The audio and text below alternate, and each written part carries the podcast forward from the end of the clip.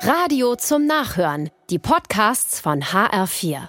Das Bild des Jahres habe ich kurz vor Silvester gesehen. Drei alte Damen sitzen gemütlich auf Stühlen im Seniorenheim und lachen, lachen bis ihnen die Tränen kommen. Sie haben feine Kleider an und gerade hohen Besuch, der direkt vor ihnen ist.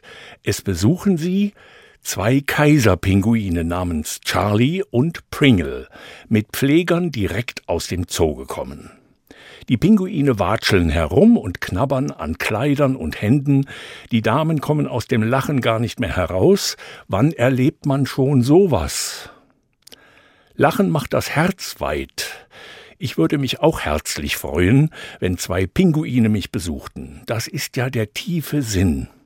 Aufmunterung in schwerer Zeit. Das haben wir nötig. Wir wissen noch nicht, was alles kommen wird in diesem Jahr, welche Schwere wir durchstehen müssen. Aber etwas wissen wir aus Erfahrung. Wenn wir auch mal lachen können, herzhaft, wird das Schwere nicht gleich leichter, aber etwas erträglicher. Lachen ist eine Gabe Gottes, die wir uns niemals von nichts und niemandem nehmen lassen dürfen.